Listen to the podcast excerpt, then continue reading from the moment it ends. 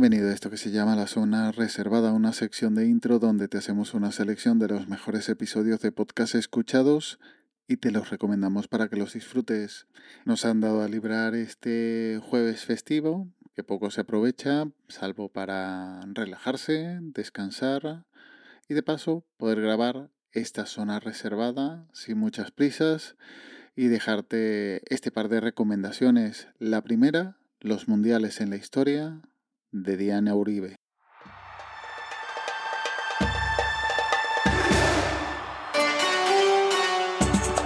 Buenas, hoy les tenemos un especial sobre la historia de los mundiales. Pues es un recorrido apretadito y un poco dentro de una limitación de tiempo, pero aún así vamos a recorrer la gloria, la dimensión, la maravilla de lo que es un mundial de fútbol.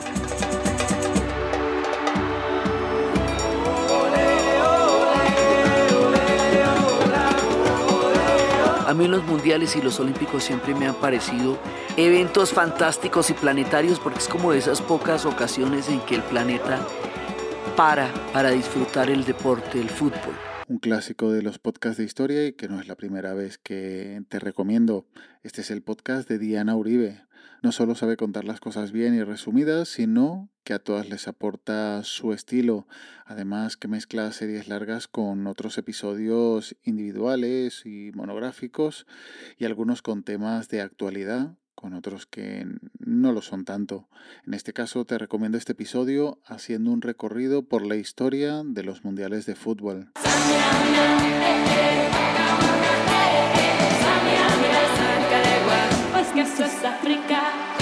Mandela no puede estar en ese momento. Su nieta acaba de morir, pero el que va a hacer toda la alegría del mundial va a ser Desmond Tutu con su colorido, con su espíritu, con su alegría, el hombre que nos dejó el Ubuntu, el hombre que nos dejó la dignidad interactiva como una manera de entender la dignidad de todos referida uno a los otros, el hombre que nos entregó una espiritualidad tan poderosa que hace poco nos dejó, fue la estrella del mundial porque Mandela no podía estar ahí. Pero ese mundial fue muy interesante porque fue tan importante para la formación de ellos como el famoso mundial de rugby de 1995, 15 años después, el mundial que hizo posible la unión de un país que hasta ese momento apenas estaba empezando a asimilarse por encima de sus heridas históricas, de sus verdades históricas a través de la comisión de su renuncia a la venganza, de su idea de que se puede convivir con todos aquellos que opinan totalmente distinto a ti. Ese mundo icónico, esa fuerza, esa inyección de vida y de ética y de otras posibilidades históricas va a ser reconocida por el mundo con la sede del Mundial en Sudáfrica. La segunda recomendación es la serie Muerte en el Salvaje Ourense del Confidencial un podcast que vi mencionado en el canal de recomendaciones de Podcast FC y reconozco que el título me pareció original y ya lo incluí para escucharlo. Por el título mm, tan original, por decirlo de alguna manera, o gracioso, pensé que era una audioserie de ficción, pero no podía estar más equivocado porque es una serie aparte del confidencial, sobre la investigación de un presunto suicidio de, una, de un policía local y su relación con el robo de armas del búnker de la comisaría de Urense.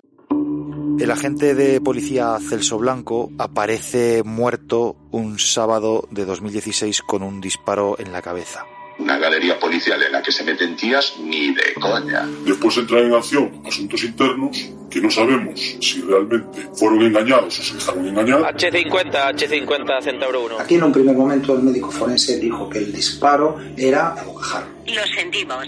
El número que has marcado no corresponde a ningún cliente. Al menos dos agentes de la Comisaría de Policía Nacional de Ourense fueron detenidos. ¿Le tendieron una trampa, Antonio?